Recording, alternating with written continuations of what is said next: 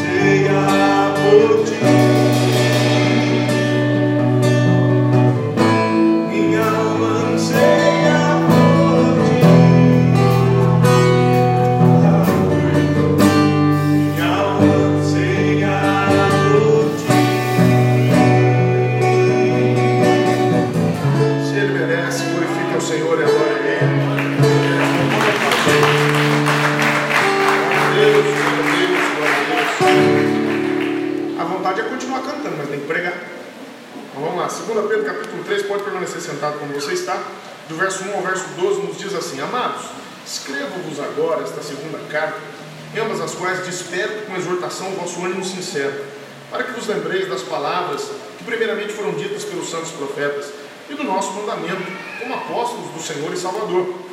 Sabendo primeiro isso, que nos últimos dias virão escarnecedores, andando segundo as suas próprias concupiscências, e dizendo: Onde está a promessa da sua vinda? Porque desde que os pais dormiram, todas as coisas permanecem como desde o princípio da criação. Eles voluntariamente ignoram isso, que pela palavra de Deus, já desde a antiguidade existiram os céus e a terra, que foi tirada da água, e no meio da água subsiste, pelas quais coisas pereceu o mundo de então, coberto com as águas do dilúvio. Mas os céus e a terra que agora existem, pela mesma palavra se reservam como tesouro e se guardam para o fogo até o dia do juízo e da perdição dos homens ímpios. Mas amados, não ignoreis uma coisa, que um dia para o Senhor é como mil anos, e mil anos como um dia.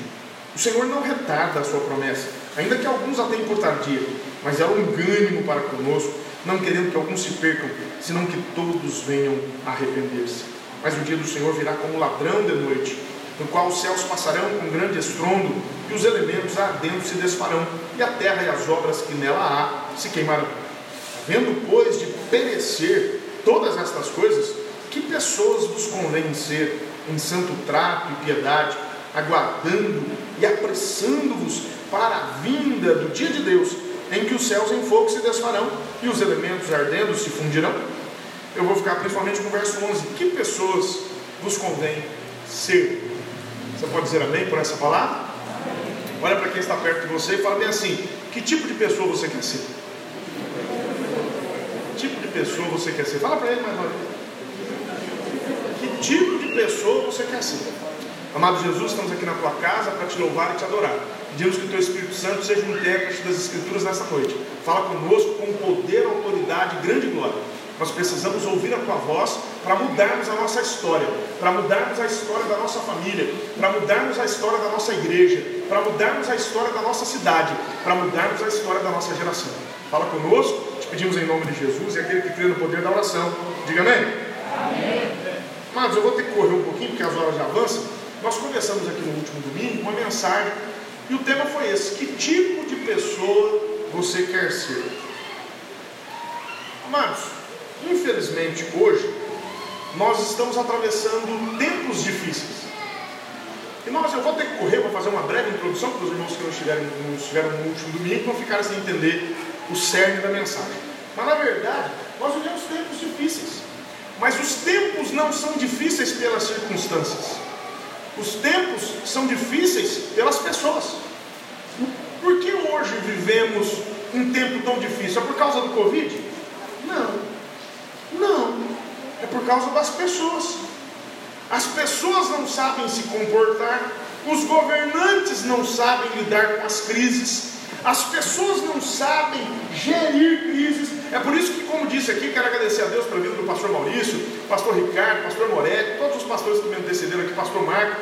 É, agradeço pelas palavras carinhosas. E nós temos, glória, nós temos ensinado aqui aos domingos justamente isso. A nossa lição de escola dominical desse trimestre fala sobre gerir crises, como atravessar crises, passar por dificuldades, porque meu irmão, não vou mentir para você não. Há muitas pessoas que estão vendendo um evangelho mentiroso. Há pessoas que dizem, minha senhora, vai para a igreja e você não vai ter problema. Eu não vou mentir para você, venha para a igreja e os seus problemas vão no mínimo dobrar. Como é que é isso, pastor? É. No mínimo, seus problemas vão dobrar. Quem falou que nós não temos problemas? problemas? O que, que Jesus disse? No mundo, tenho-vos dito isso, Evangelho de João, capítulo 16, verso 33. Tenho-vos dito isso para que em mim tenhais paz. No mundo tereis uma vida de mar de rosa, é assim? No mundo tereis aflições, mas tende bom ânimo. Eu venci o mundo. Quando você aceita Jesus, eu te garanto que os problemas serão maiores, mas a graça será maior, o poder será maior, a alegria será maior, a sabedoria será maior, e todos a. É por isso que a Bíblia diz no Salmo 34, se não me engano, verso 19 ou 17, alguém confira aí. Muitas são as aflições do justo, mas o Senhor o livra de todas. Você pode agora a Deus por isso? O problema você vai continuar tendo, só que você vai ter a solução, que é Jesus a solução que é Jesus. Eu gosto muito daquele louvor que diz, né? Há momentos que na vida pensamos em olhar atrás é preciso pedir ajuda para poder continuar. O que a igreja faz? Clamamos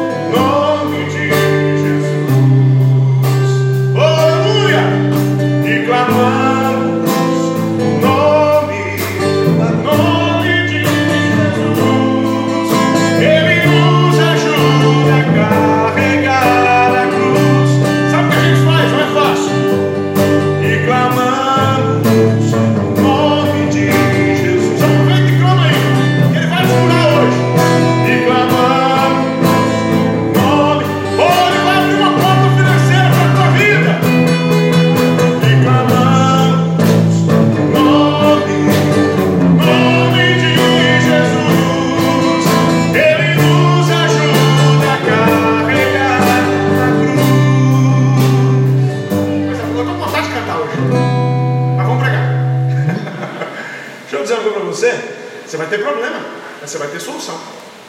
34, 19 salmos. Muitas são as aflições do justo, mas o Senhor o livre de todos. O problema da nossa geração é justamente a nossa geração. O problema dos tempos são as pessoas. E aí nós falamos aqui sobre um, vários tipos de pessoas que causam problema. E aí nós começamos aqui a falar que Deus quer que nós sejamos pessoas melhores. Se você quer continuar sendo a mesma pessoa, a igreja não é lugar para você. Ah, não, eu sou assim mesmo. Sabe, eu costumo dizer que é o crente Gabriela do Jorge Amado. Você lembra da Gabriela do Jorge Amado? Eu nasci assim, eu sou mesmo assim, vou viver assim, vou morrer assim. Se é essa a sua filosofia de vida, a igreja não é lugar para você. Igreja é lugar para ser mudado. Igreja é lugar para ser transformado. Igreja é lugar para crescer espiritualmente, intelectualmente. Eu quero profetizar que Deus vai levantar muitos homens e mulheres capazes aqui nesta igreja, nome de Jesus. Que é lugar para crescer. Ah, não, estou satisfeitinho com a minha vida. Não seja evangélico. Você vai ficar frustrado. Porque aqui não é lugar para gente satisfeito. Por isso que a Bíblia diz em Romanos capítulo 12, verso 1, verso 2: Rogo-vos, pois irmãos, pela compaixão de Deus, que apresenteis o vosso corpo em sacrifício vivo, santo e agradável a Deus, que é o vosso culto racional. E não vos conformeis com este mundo. Eu nunca vou me conformar. Eu sou um inconformado. Quem é inconformado aqui? Glória a Deus, aleluia. Eu sou inconformado com o pecado. Eu sou inconformado com o erro. Eu sou inconformado com a maldade. Eu sou inconformado até comigo. Tem hora que eu tenho raiva de ser eu. Quem já teve raiva de ser você mesmo? Bem-vindo ao clube. Paulo falou isso. Quando eu quero fazer o bem, o mal me serve. O bem que eu quero fazer eu não faço, mas o mal que eu não quero, esse eu faço. Ô miséria. E Paulo ele até apelou, falou: miserável homem que eu sou. Quem me livrará do corpo dessa morte? Difícil. Um conflito. Às vezes eu não quero nem ser eu. Complicado. Então aqui é um lugar para quem é inconformado. Não vos conformeis com este mundo, mas transformados pela renovação do vosso entendimento, para experimentar qual seja a boa, agradável e perfeita vontade de Deus. Outra coisa, nós citamos aqui, né? Hebreus capítulo 6, verso 8, se eu não me engano, fala bem assim: Mas de vós, ó amados, esperamos coisas melhores, coisas que acompanham a salvação, ainda que assim falamos. O que, que Deus espera? Que você seja sempre o mesmo ou que você seja melhor? Deus espera coisas melhores. O Samuel de hoje tem que ser melhor que o Samuel de, ontem. E o Samuel de amanhã tem que ser melhor que o Samuel de hoje. E o Samuel daqui, de, de daqui a 10 anos, ah, tem que ser muito melhor. Senão eu não estou servindo a Deus. Porque vida com Deus é vida de upgrade. Ó, estou internacional hoje. É assim que o povo fala, tem que fazer um upgrade nesse computador, tem que fazer um upgrade, irmão, tem que dar uma melhorada aí, porque do jeito que está não dá. Tem que fazer uma atualização. Quem tem celular aí? Mas quando você não faz uma atualização, é então, tem que dar uma renovada. Tem que dar uma atualizada, que tem crente que só o sangue. É tão chato que não cresce. Não cresce. A Bíblia diz para a gente crescer na graça e no conhecimento do nosso Senhor e Salvador Jesus Cristo. Você tem que crescer. Quem quer ser melhor aí? Diga glória a Deus, aleluia. Eita, você está no lugar certo. Aqui é o lugar de ser melhor. Agora, nós paramos. Isso aqui foi só um, um flashback. Nós, lógico que a gente aprofundou um pouquinho mais. Né? Hoje nós estamos aqui na superfície. Mas nós falamos aqui. Será que a Bíblia dá uma dica? A pergunta foi: que tipo de pessoa que eu tenho que ser? Então, primeiro eu vou falar o tipo de pessoa que você não tem que ser, tá bom? Pra você não cometer esse erro. Aí talvez você vai, você vai se assustar. Mas a pessoa que você não tem que ser é você. Como é que é, pastor? É. A dormir com esse barulho. A pessoa que você não tem que ser é você. Sabe o que a Bíblia diz? Em Gênesis capítulo 6, verso 5 e verso 6. E viu o Senhor Deus que a imaginação dos pensamentos do coração do homem era só má continuamente e arrependeu-se o Senhor de haver feito o homem e pesou-lhe em seu coração. Meu irmão, põe uma coisa na sua cabeça: a pior pessoa que você pode querer ser é você mesmo. Como é que é isso, pastor? Estou falando do homem caído, tá? Eu não estou falando do cristão regenerado. Eu estou falando do homem sem Deus. Meu Deus. Tem gente que quer vir para a igreja? Não, eu vou para a igreja. Mas eu sou assim mesmo, eu sou bravo mesmo. Meta a mão na cara. Você está sendo você. Amado, é, tem um programa que ele chama Mais Você. gosta, porque eu não gosto dessa emissora também. Não vou mentir com vocês, não. Eu tenho um tojo, eu tenho um asco. Né? Até nisso eles erram, mais você. Aí como é que a gente canta? Mais de ti, mais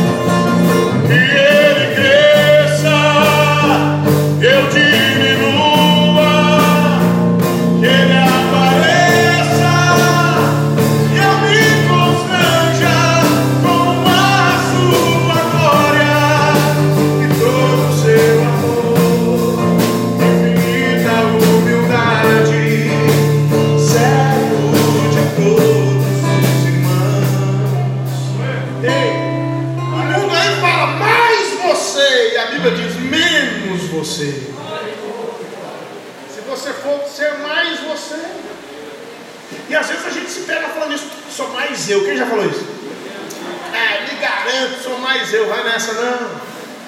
Vai lembrar de Sansão? Sou mais eu, vou levantar como das outras vezes, sentar a mão na orelha de todo mundo aqui, mas ele não sabia que o Espírito Santo havia se retirado dele. E aí ele quis ser mais ele e acabou sem os dois olhos, preso, porque ele quis ser ele demais. Oh Jesus, É, o tempo é curto, tinha tanta coisa. A Bíblia diz em Lamentações, capítulo 3, verso 39: De que se queixa, pois, o homem vivente? Queixe-se cada um de si mesmo.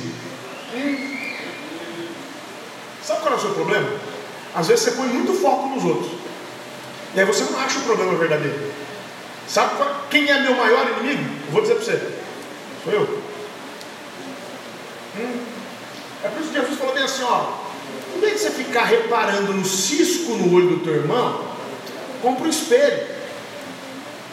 Dá uma olhada no argueiro e na trave que está no teu. Porque está ficando feio. Antes de você querer tirar o cisquinho do olho do seu irmão, tira o graveto que está no seu olho. Por isso que hoje nós vamos assentar à mesa do Senhor. Como é que diz? 1 Coríntios capítulo 11. Cada um examine o seu companheiro. Olhe para o lado e julgue o seu irmão. Assim que está escrito? Como é que está escrito? Cada um examine-se a si mesmo, e assim coma do pão e beba, e beba do cálice. O problema é que às vezes a gente perde tanto tempo dando nota para os outros, que a gente esquece de dar nota para nós. Não é assim? Às vezes a gente fica dando nota para os outros, né? É o culto hoje, quatro e meio. Não conseguiu média. Hoje o louvor, os jovens cantaram seis. e olhe lá, vai passar raspando, né? A gente olha tanto para o outro e a gente deixa de olhar para nós. O problema da minha vida sou eu. Eu não vou ler porque o tempo não vai permitir. Depois você lê na sua casa Romanos capítulo 3, do verso 9 até o verso 26. A Bíblia diz que não há um justo no texto. Um justo sequer. No verso 23 fala assim: todos pecaram e destituídos estão da glória de Deus. O homem não é essencialmente bom, o homem é essencialmente mau. Essa é a verdade do Evangelho. O homem nasce mal. Alguém que já ensinou uma criança a bater no irmãozinho? Seu filho nasceu e falou assim: Vem cá, filho, vou ensinar uma coisa legal para você. O que, é, pai? Vou ensinar você a bater no seu irmão. Alguém já fez isso? Mas sem você ensinar o teu filho, não foi lá dar um tapa no irmão dele? Ó, vocês estão muito quietos. Quem já bateu no irmão aí? Quem já apanhou também, confessa? Você apanhou também, levou a pior. Faz parte. Você já chegou no seu filho e falou assim: Filho, vou te ensinar uma coisa muito legal. O que foi, pai? Vou te ensinar a mentir. Você não ensina, mas quando a criança se vê em aperto, o que que ela faz? Mente. Você não ensinou a sua filha a ser egoísta, ensinou? Mas ele quer tudo para ele. ele não quer dividir. Sabe por quê? Porque a Bíblia diz que o homem tem uma natureza caída. Você não precisa ensinar ninguém a fazer o mal. O mal é intuitivo. O mal está dentro de mim. Eu nasço caído. Eu nasço mal. Eu preciso aprender o bem. Eu sei que é difícil, mas se você puder, dê glória a Deus por essa palavra. E sabe qual é o problema? Tem gente que vai jogar a culpa em Deus. É engraçado, né? Começa a vir essas pandemias, aí começam a aparecer os filósofos de botequim. É, cadê o Deus dos evangélicos? Onde é que está Deus com tanta criança morrendo? Onde é que está Deus. É, a humanidade vira as costas para Deus, a humanidade se esquece de Deus, a humanidade cospe na palavra de Deus, a humanidade vive como quer, as coisas dão errado e os caras de pau falam assim: onde é que está Deus? Onde é que estava Deus quando você tomou a decisão que você quis? Onde é que estava Deus quando você tomou as decisões sem ler a Bíblia? Onde é que estava Deus quando você tomou as decisões contrárias à palavra de Deus? Onde é que estava Deus quando Deus mandou você perdoar e você se vingou? Onde é que estava Deus quando Deus mandou você bem dizer e você amaldiçoou? Onde é que estava Deus que te mandou ir por um caminho e você foi por outro? Agora que deu errado, o bonitão fala: Onde é que estava Deus? Ah, vai tomar vergonha, né? Foi homem para pecar, seja homem para sumir. Mas esse negócio não é muito nosso caráter, não. Está lembrado de Adão? Adão! Onde estás, Adão? Senhor, desculpa. Eu estava olhando hoje, não é que eu estava pelado? Eu tinha percebido, não, levantei hoje de manhã, estava nu. Nunca tinha percebido isso. É mesmo? Aí eu escondi e eu fiquei com vergonha. Falei, o que aconteceu? Você comeu do fruto que eu disse para você não comer? Eu falei, ah, deu uma mordidinha, né? Ele chamou no peito? Ele assumiu? O que foi que Adão falou? Ah, também. Vamos, vamos lembrar aqui, Senhor. Eu estava bem quieto, o senhor lembra? Não pedi nada para o Senhor. O Senhor me deu uma anestesia. Arrancou uma costela minha e me deu uma prova de presente chamada Eva. A mulher que tu me deste. Oh, é abusado demais, né? O cara pega e fala: Não, eu não. A mulher que tu me deste. Então, se tem dois culpados aqui, é o senhor e Eva. Eu não fiz nada, não. Aí, quando chegou para a mulher, a mulher foi mais camarada? A mulher teve mais hombridade? O que, que a mulher falou? A serpente. Aí a serpente olhou para o lado, não tinha fugido o cachorro, o gato, o papagaio, não ficou ninguém. Ó, senão ela arranjava alguém para jogar lá, na podre, né? Ah, onde é que estava Deus? Aí a gente quer botar a culpa em Deus, vou dizer para você uma coisa muito séria, não se esqueça desse texto. Tiago capítulo 1, do verso 13 ao verso 15. Ninguém sendo tentado, diga de Deus sou tentado, porque Deus não pode ser tentado pelo mal, e a ninguém tenta. Quando somos tentados, somos atraídos, engodados pela nossa própria concupiscência. E a concupiscência, vendo concebido, dá luz o pecado. E o pecado sendo consumado gera morte. Aí o verso 16 diz assim: Não erreis, amados irmãos. Verso 17: Toda boa dádiva e todo dom perfeito vem do alto, descendo do Pai das luzes, em quem não há sombra, não há mudança nem sombra de variação. Tudo que é bom vem de Deus, e tudo que é mal vem do homem caído. Você pode dar glória a Deus por isso? É por isso que eu amo o Evangelho.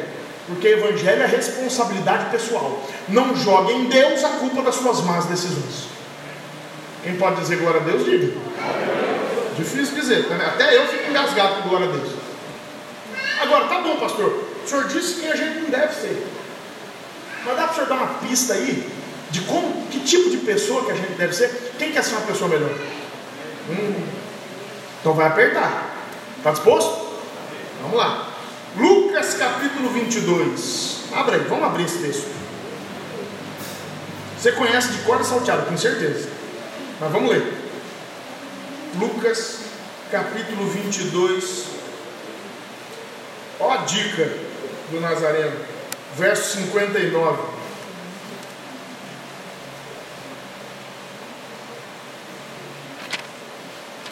Capítulo 22.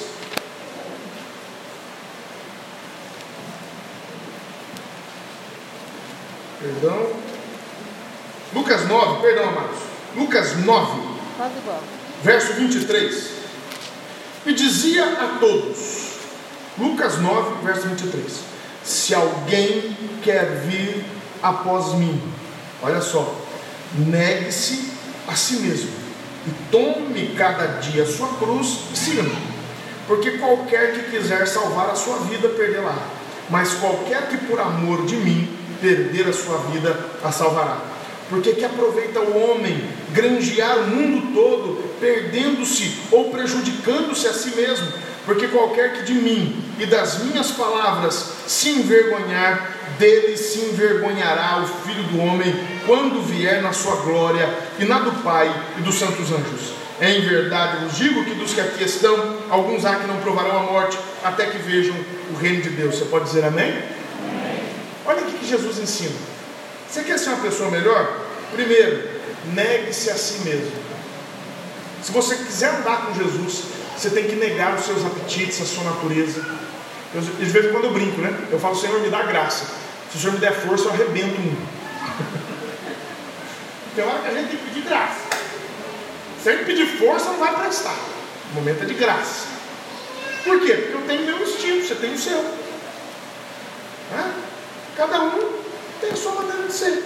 Nós temos as nossas inclinações, as nossas fraquezas. Sabe qual é o problema do mundo de hoje? Eu vou parar por aqui, não vai dar para a gente seguir.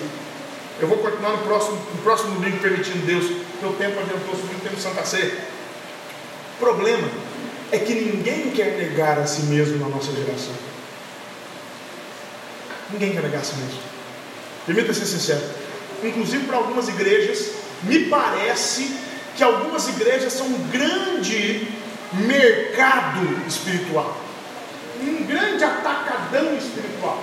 Que a pessoa entra, leva a cura que quer, leva a bênção financeira que quer, leva a alegria, leva isso, leva aquilo, e compromisso com Deus é zero, nada.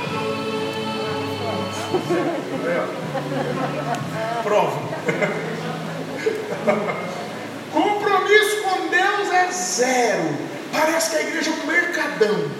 O cara vai lá, dá uma oferta, deixa um dinheiro, vive uma experiência. São os crentes Roberto Carlos. Você conhece o crente Roberto Carlos? São tantas emoções. Os caras vivem de emoção tem profundidade nenhuma, gosta de um oba-oba, gosta de um movimento, mas não quer compromisso com Deus. Sabe qual o problema da nossa geração? Eu já estou terminando. É que em vez de negar a si mesmo, a nossa geração está negando Jesus. Você pensa que isso é novo? Vamos lá, agora vamos para Lucas 22. Lucas 22, olha que triste versos 59 ao 62. E passada quase uma hora, um outro afirmava, dizendo: Também este verdadeiramente estava com ele, pois também é Galileu. E Pedro disse: Homem, não sei o que dizes. E logo estando ele ainda a falar, cantou o galo. E virando-se o Senhor, olhou para Pedro. E Pedro lembrou-se da palavra do Senhor, como lhe havia dito Antes que o galo cante hoje, me negarás três vezes. Saindo Pedro para fora, o que aconteceu com ele? Chorou amargamente. Sabe por que há muitos cristãos? Sabe por que, é que essa geração chora amargamente? E Jesus disse que quando eles se manifestarem, os que não forem salvos, para eles haverá choro e ranger de dentes. Sabe por que uma geração tão depressiva? Sabe por que, que a depressão, a ansiedade, a síndrome do pânico, a síndrome de burnout, que mais? É tanta síndrome que às vezes eu não acompanho. Eu não consigo acompanhar. Sabe por que, que essa geração é uma geração emocionalmente doente? Sabe por que, que essa geração é uma geração insegura? É uma geração fraca é uma geração pequena, é uma geração pobre, é uma geração mesquinha, é uma geração miserável. Para ser alguém nessa geração, você tem que ter um carro zero, senão você não é ninguém. Para ser alguém nessa geração, você tem que ter uma roupa de marca e deixar a etiqueta para fora. Senão você não é ninguém. Se você puxa um celular de 200 reais, você não é ninguém. Tem celular de 12 mil reais. Quem é idiota para comprar, fica à vontade. Só para o cara tirar a, maçã, a maçãzinha mordida. Nada contra, eu tenho uma, o meu já é galinho. Se o cara não tiver alguma coisa, se ele não tiver um símbolo, se ele não tiver uma. Tem crente que fala assim: não vou para a igreja, não, por quê? Eu não tenho uma roupa nova, vá se converter. Como é que é? Roupa nova para vir à igreja? Vou para a igreja, não, porque. é- essa, desculpa, essa geração nossa é uma vergonha. As pessoas não são o que elas são, elas precisam se autoafirmar com coisas. Elas precisam de dinheiro, elas precisam de status, elas precisam de um carro, elas precisam de uma roupa, para elas se sentir gente. Sabe por quê? Porque essa geração está negando Jesus. Jesus falou assim: acautelai-vos e guardai-vos da avareza, porque a, a felicidade de qualquer não consiste na abundância do que possui. Tem,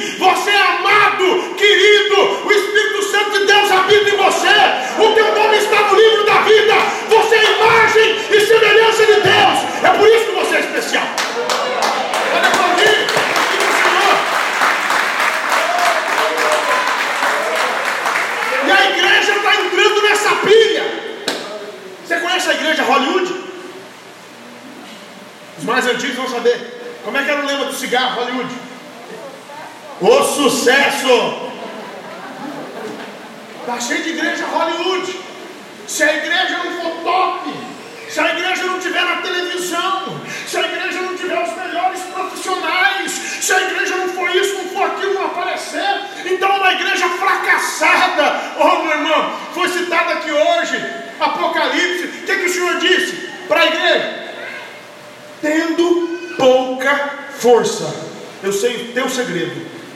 Guardaste a minha palavra e não negaste o meu nome.